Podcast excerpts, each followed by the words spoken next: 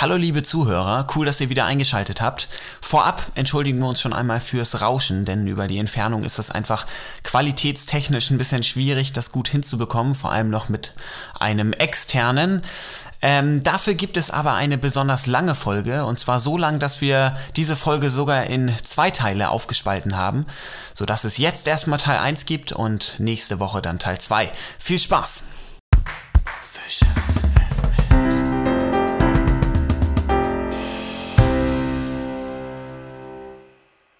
Hallo und herzlich willkommen hier zum zehnten Podcast bei Fischarts Investment und wir freuen uns, denn wir können heute unseren ersten Gast begrüßen und zwar den Marcel Bade.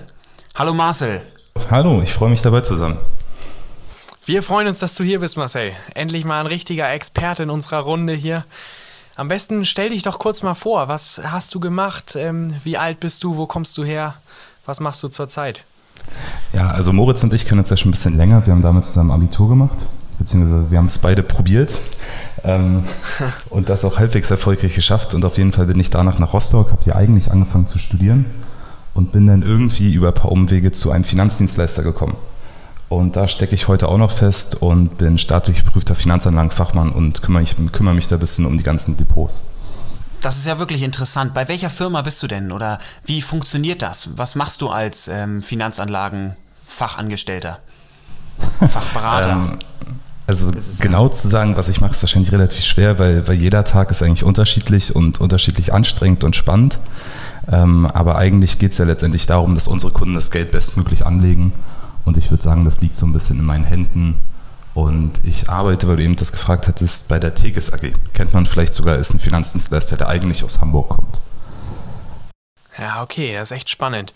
Und sag mal, ich weiß ja jetzt, weil wir uns ja schon länger kennen, dass du Wirtschaftswissenschaften studiert hast oder auch immer noch studierst. Seit wann ist das denn so, dass du dich für Finanzen und für die Wirtschaft interessierst? Wie lange ist schwer zu sagen, aber wir hatten ja vorab schon mal ein bisschen gesprochen. Äh, und da ist uns beiden ja auch wieder eingefallen, dass ich euch damals in der Schule schon immer genervt habe, dass wir über plus 500 doch all unser Geld da reinstecken sollen und das anlegen.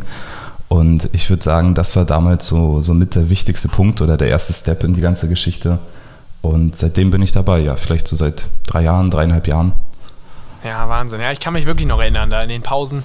Wir sind immer und haben eigentlich nur gesehen, dass wir ruhig mal den Kopf freikriegen und du hast dich wirklich mit, mit deiner Zukunft ja auch äh, beschäftigt dann und ein bisschen Geld angelegt. Das fand ich echt mal spannend, das stimmt. Ja, man muss dazu sagen, dass äh, Marcel Bade ja ein bisschen älter ist als, ähm, als Moritz dementsprechend äh, ja, vielleicht auch schon ein bisschen mehr Erfahrung hat als wir und einfach, weil er natürlich direkt nach der Schule damit angefangen hat, oder? Ja.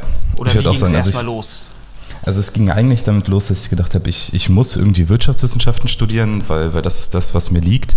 Habe dann aber leider relativ schnell merken müssen, dass das sehr theoretisch ist und mir die Praxis fehlt. Und dementsprechend habe ich mir dann halt da das Praktikum gesucht und das war ergänzend zum Studium ganz gut. Und ich würde sagen, seitdem, seitdem geht das immer mehr ins Praktische über und ich beschäftige mich gar nicht mehr so doll mit der Theorie drumherum. Ja, genau. Und dann hast du ja auch bei der Arbeit bei Tekes ja deine Ausbildung dann auch gemacht, ne? Und äh, ohne zur Berufsschule zu gehen, das ist ja auch echt bemerkenswert. Genau, also das ist äh, allgemein aber bei uns immer so. Das ist nicht ganz so klassisch, wie man das kennt, dass man sagt, ich brauche jetzt für eine Ausbildung drei Jahre. Ich habe jetzt letztendlich in den fast zwei Jahren, die ich hier bin, äh, zwei Abschlüsse gemacht, aber, aber so ist eigentlich bei uns immer der Werdegang, dass man das so ein bisschen im Selbststudium macht und sich dann bei der IAK anmeldet. Okay, aber jetzt muss ich nochmal fragen einmal, wie das, wie das äh, genau funktioniert. Also du berätst wirklich ähm, Kunden, was sie denn in ihr Portfolio einkaufen oder wie funktioniert das? Wie kann man sich das vorstellen? Genau, also allgemein geht es erstmal vielleicht mit ein bisschen unbeliebten Thema los. Und zwar finde ich, dass zu so einem Depot auch immer irgendwo Versicherungen gehören, um sich abzusichern. Aber letztendlich ist es genauso, wie du es eben gesagt hast, dass wir dann gucken, wie risikoaffin ist der Kunde, wie viel Geld hat er und ganz klar, was möchte er damit erreichen. Und dann wird ihm in Folgetermin halt das vorgestellt, was vielleicht passend für ihn wäre. Ja, also das ist nicht einfach ein standardisiertes Depot, was du da jedem anbietest, sondern gehst wirklich auf die Wünsche ein und sagst dann, ja, vielleicht gibt es einen, der sagt 10.000 Euro, die habe ich gerade mal über, die können wir ruhig sehr, sehr spekulativ anlegen, den Rest würde ich ganz gerne defensiver und eher also sicherer in Anführungsstrichen anlegen, so wird das dann sein. Ne? Genau, was halt immer ein bisschen schwer ist, man hat ja selber seine eigenen Vorlieben und sagt, okay, da würde ich gerne mein Geld reinstecken oder da vielleicht nicht. Äh, aber wenn du jetzt halt einen Kunden hast, der anders tickt als du, musst du halt logischerweise darauf eingehen und manchmal ist das dann halt relativ schwer, äh, seine Wünsche von den eigenen vielleicht zu trennen. Aber irgendwo findet man da immer einen Mittelweg und deshalb würde ich eigentlich sagen, dass, dass kein Depots von den ganzen, die wir hier bei uns haben, eigentlich, eigentlich keine Schnittmenge haben und komplett verschieden sind. Ja, spannend. Ja, wir versuchen ja auch immer wieder unsere, unsere Zuhörer so ein bisschen zum, zum langfristigen Anlegen zu bringen. Ähm, dementsprechend würde das ja eigentlich ganz gut passen. Da macht äh, ihr ja eigentlich das wahrscheinlich noch viel professioneller und im Grunde genommen sehr ähnlich wie wir. also über unseren Podcast jetzt hier, wir. Ich, ich würde sagen, besonders wenn es halt das eigene Depot ist, dann geht man damit viel, viel vorsichtiger um und kümmert sich halt damit Liebe drum um das Ganze. Ne? Würdest du ähm, jungen Leuten empfehlen, in die Finanzbranche zu gehen? Oh, das ist eine schwere Frage. Ich würde ich würd ganz klar sagen, wenn man eine Affinität dafür hat und auch Spaß daran, mit Menschen zusammenzuarbeiten, ist das auf jeden Fall eine Branche, die, die immer noch größer wird. Weil die meisten Leute, die das halt momentan machen, sind schon relativ alt und werden wahrscheinlich auch demnächst in Rente gehen, beziehungsweise in den nächsten zehn Jahren. Und wie man das aktuell sieht, ist die Anfrage immer höher nach Finanzprodukten. Sei es jetzt nur auf Instagram die ganze Werbung, die man für Trade Republic bekommt oder ähnliches. Also das ist auf jeden Fall ein Markt, der immer größer werden wird. Ja, gerade durch die Corona-Krise kam ja jetzt auch ein Boom für den deutschen Aktienmarkt vor allem. Eigentlich sind wir Deutschen ja nicht so ähm, für Aktien zu haben gewesen in den letzten Jahren aber jetzt irgendwie wahrscheinlich auch, dass man einfach nicht mehr so viel machen kann draußen, haben sich Leute ja irgendwie an den Aktienmarkt mal rangetraut und viele junge Menschen vor allem sind ja wirklich an die Börse jetzt auch gegangen. Ne? Hast du es auch beobachten können? Äh, ist auf jeden Fall ein spannender Punkt, weil Deutschland hat die größte Sparrate in Europa. Allerdings dadurch, den, äh, oder was heißt dadurch, äh, im Gegenzug dazu die geringste Rate an Aktienanteilen oder allgemein an, an Depots. Das heißt, wir Deutschen sind eigentlich sehr sparsam, machen bloß leider nichts mit dem Geld. Das heißt, wo liegt das Geld der Deutschen? Auf Girokonten oder wie? Genau, da wo es halt sicher ist. Ne? Das ist immer ganz wichtig für den Deutschen. Ja, Wahnsinn. Der Deutsche will wahrscheinlich lieber die sicheren 2%, die er durch die Inflation verliert, als am Aktienmarkt zu probieren, wenn man das jetzt mal so überspitzt sagen kann. Aber immerhin ist die Inflation dann ja garantiert, ne? Ja, genau. Naja gut, aber wie er schon gesagt hat, das hat sich ja jetzt schon recht stark geändert im letzten halben Jahr und vielleicht auch im letzten Jahr. Denn ja, die Märkte boomen, die Leute denken, da kann man ordentlich Geld verdienen und ordentlich Geld holen. Deswegen sind natürlich, wie Moritz ja auch schon gesagt hat, sehr viele neue junge Leute drin ne? im Aktienmarkt. Die, die Frage ist halt, was sollten sie sonst jetzt mit dem Geld machen? Du kannst es nicht sinnlos für Konsum ausgeben, du kannst nicht in Urlaub fahren. Also das liegt ja wirklich einfach nur auf dem Kontoraum und wartet darauf ausgegeben zu werden. Und äh, da sind Aktien halt ein super, super Mittel dafür. Ja, Marcel, schön, dass du hier bist und ähm, nette Vorstellung von dir auf jeden Fall. Wir haben ja unseren Hörern auf Instagram ähm, ja, die Möglichkeit gegeben, dir Fragen zu stellen, die wir hier heute jetzt in der Podcast-Folge beantworten. Und da kam auch einiges rein. Aber wir können natürlich nicht alles beantworten, von daher haben wir so ein paar Fragen jetzt mal rausgesucht. Und die erste, die wir interessant finden, ist da, ist die Lage zurzeit gefährlich? Viele sehen Aktien als Spielzeug. Was würdest du dazu sagen? Also ich würde auf jeden Fall von der Meinung weggehen, dass Aktien Spielzeug sind. Allerdings für den, der sich jetzt nicht so damit beschäftigt und vielleicht auch nicht ganz so viel Zeit dafür hat, für den ist es definitiv Spielzeug. Und ob es jetzt gefährlich ist, ja, würde ich jetzt eigentlich prinzipiell auch verneinen. Weil ich finde, man sieht zwar ganz klar, dass die Geldmenge momentan sehr hoch ist und dadurch alle Leute in Aktien investieren, aber ich würde dennoch nicht sagen, dass es dadurch gerade besonders gefährlich ist, es wird nochmal spannend, wenn die ersten Insolvenzanträge kommen. Aber wenn man von den Unternehmen jetzt mal weggeht, die davon betroffen sein könnten, dann würde ich sagen, dass es eigentlich genauso wie vor ein paar Jahren momentan am, äh, am Aktienmarkt ist und die Lage vielleicht nur minimal angespannter ist, weil niemand, niemand wirklich weiß, wo es jetzt vielleicht noch hingeht. Aber, aber letztendlich ist das ja immer der Deal, den man eingeht an der Börse. Deshalb hat sich vielleicht gar nicht mehr so viel geändert.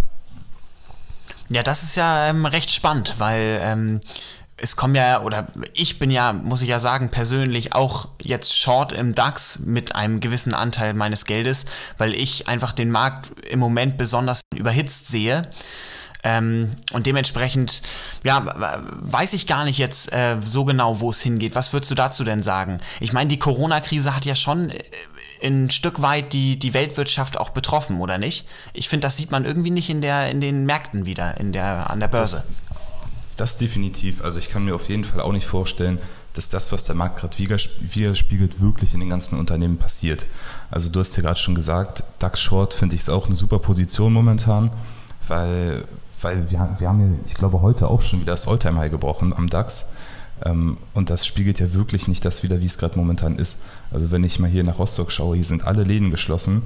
Wir haben jetzt zwar den ersten Lichtblick, dass sie wieder aufmachen, aber, aber es, es ist ja irgendwo gegensätzlich, wenn alle Märkte nach oben gehen, aber in der Realwirtschaft eigentlich nicht viel passiert.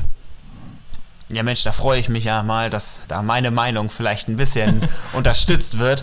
Ähm, natürlich ist das trotzdem aber ein Risiko, deswegen passt immer auf da, in was ihr investiert, denn auch ein Short ist gefährlich, denn wenn die Weltwirtschaft immer weiter trotzdem nach oben geht, verliert man natürlich jeden Tag und so ist das bei mir auch im Moment.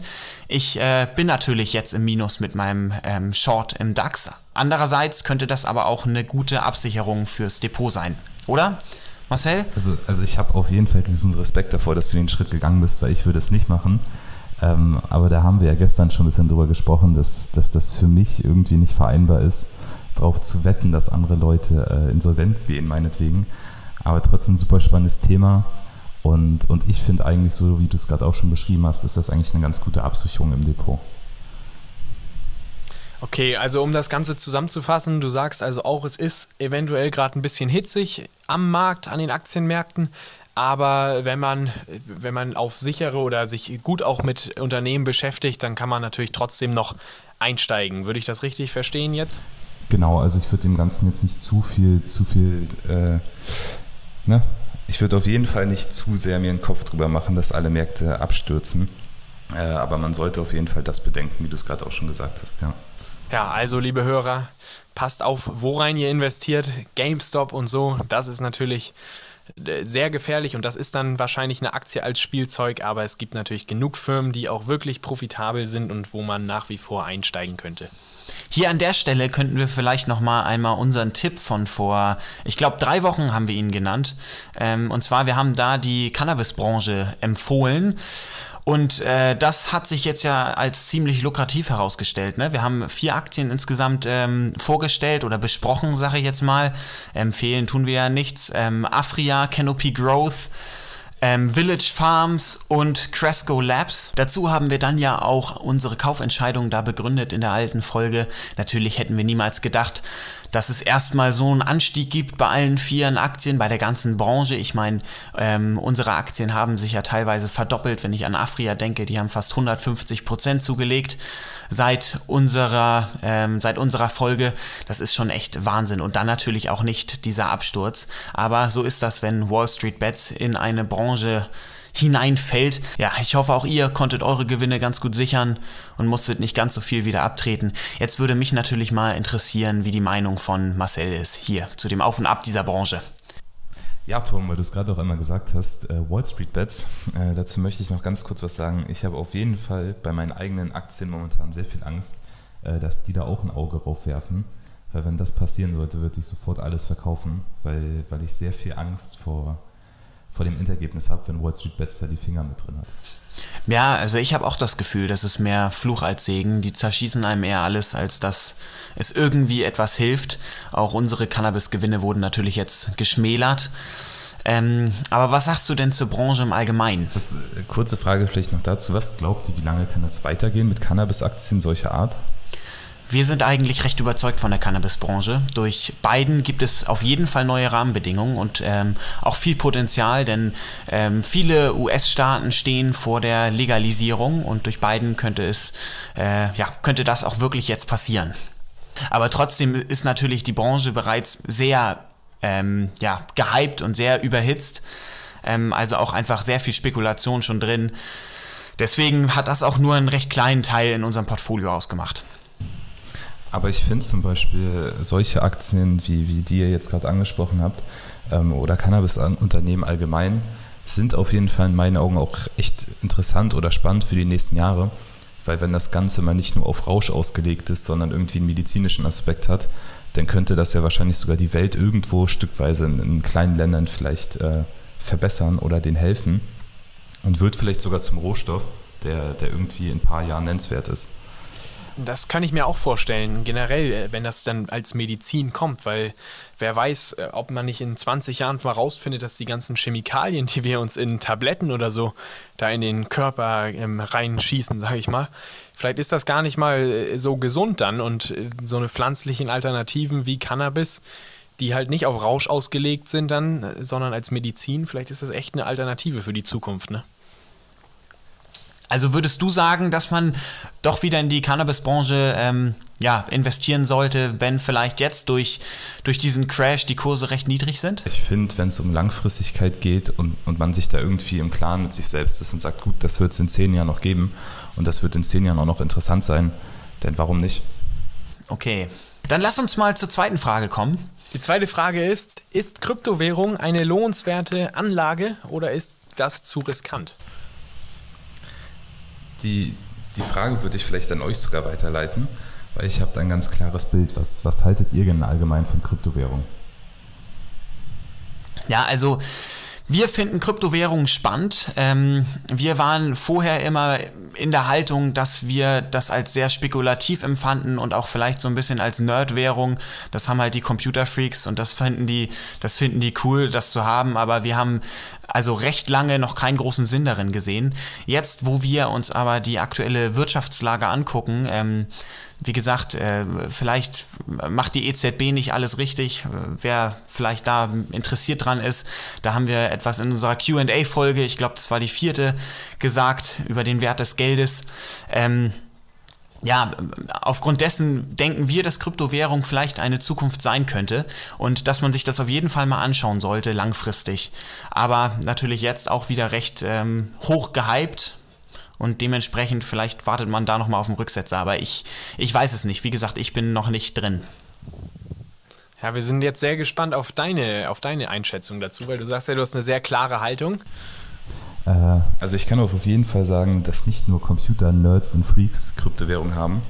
Ähm, weil ich bin zum Beispiel keiner und ich habe selbst Kryptowährung und zwar aus dem einfachen Grund, dass ich nicht nur finde, dass es, dass es halt eine super deflationäre Währung ist, sprich es, es kann nicht so, wie es gerade momentan bei uns ist, alles teurer werden, beziehungsweise es, es wird keine Inflation geben, weil schon jetzt feststeht, wie viele Bitcoins es gibt, wenn wir das dann mal als Beispiel nehmen wollen, als Kryptowährung. Und selbst wenn wir das außen vor lassen, finde ich Blockchain allgemein sehr interessant.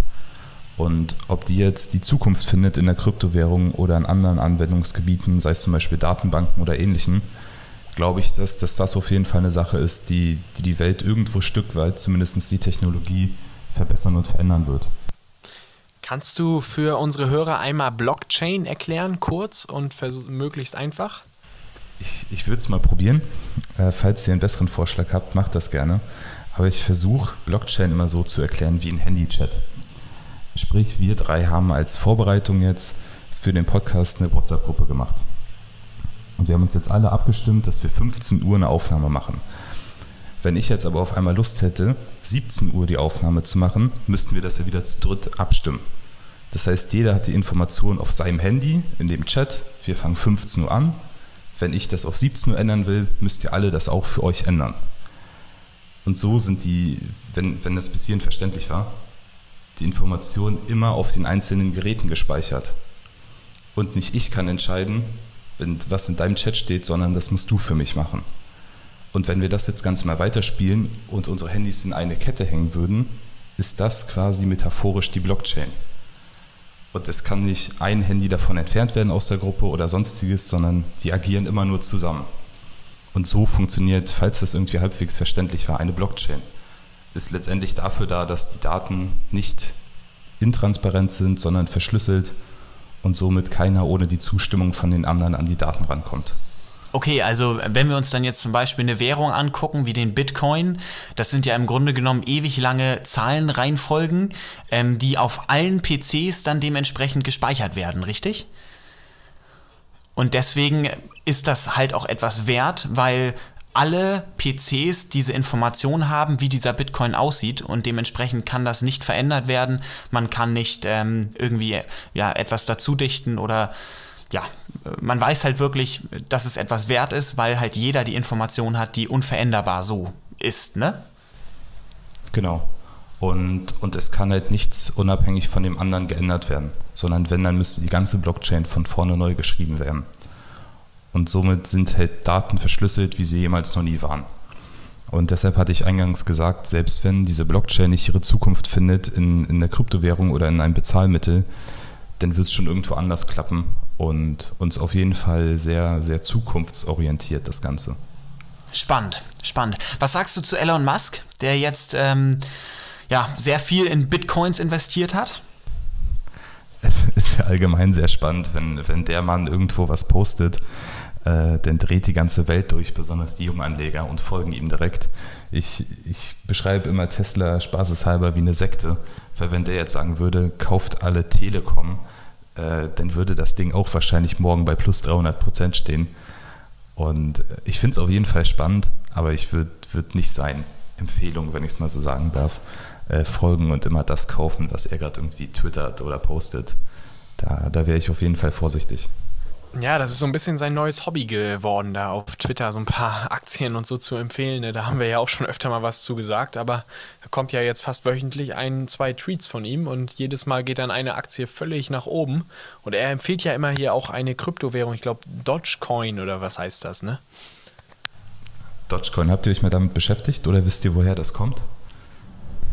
Nee, nicht wirklich. Ich weiß nur, dass Dogecoin eine recht neue Kryptowährung ist, also zumindest neuer als Bitcoin und dass die irgendwo im Centbereich gehandelt werden. Ich glaube, wenn ich mich gerade nicht täusche, ist Dodge dieser, dieser Hund von einem Meme und demnach wurde auch der Coin benannt. Also wenn man es so sagen will, ist das ein, ein Meme-Coin und eigentlich echt, also, also ich würde bei, bei Kryptowährung immer mich ein bisschen wenigstens damit beschäftigen und überlegen, ob es die Währung wert ist, drin zu bleiben und durchzuhalten. Weil, weil sowas wie Dogecoin ist zum Beispiel in meinen Augen jetzt nicht irgendwie eine Währung, wo ich, wo ich sagen würde, ja, damit bezahle ich in zehn Jahren im Rewe meinetwegen. Okay, also das siehst du nicht so als seriös an, ne? Es kann auch sein, dass mit dem Hund, was du gesagt hast, weil ich lese immer wieder ähm, Let the Dogs Out. Und das ja. würde ja dann passen, ne? Das stimmt, ja. Das war Teil 1 der Folge mit unserem ersten Gast. Und wenn ihr nicht das ganze Interview verpassen wollt, dann müsst ihr nächste Woche wieder einschalten, denn dann kommt Teil 2. oh Mann, ich fühle mich hier schon wie so ein YouTuber. Aber naja, also nächste Woche kommt dann der zweite Teil. Bis dann. Fische.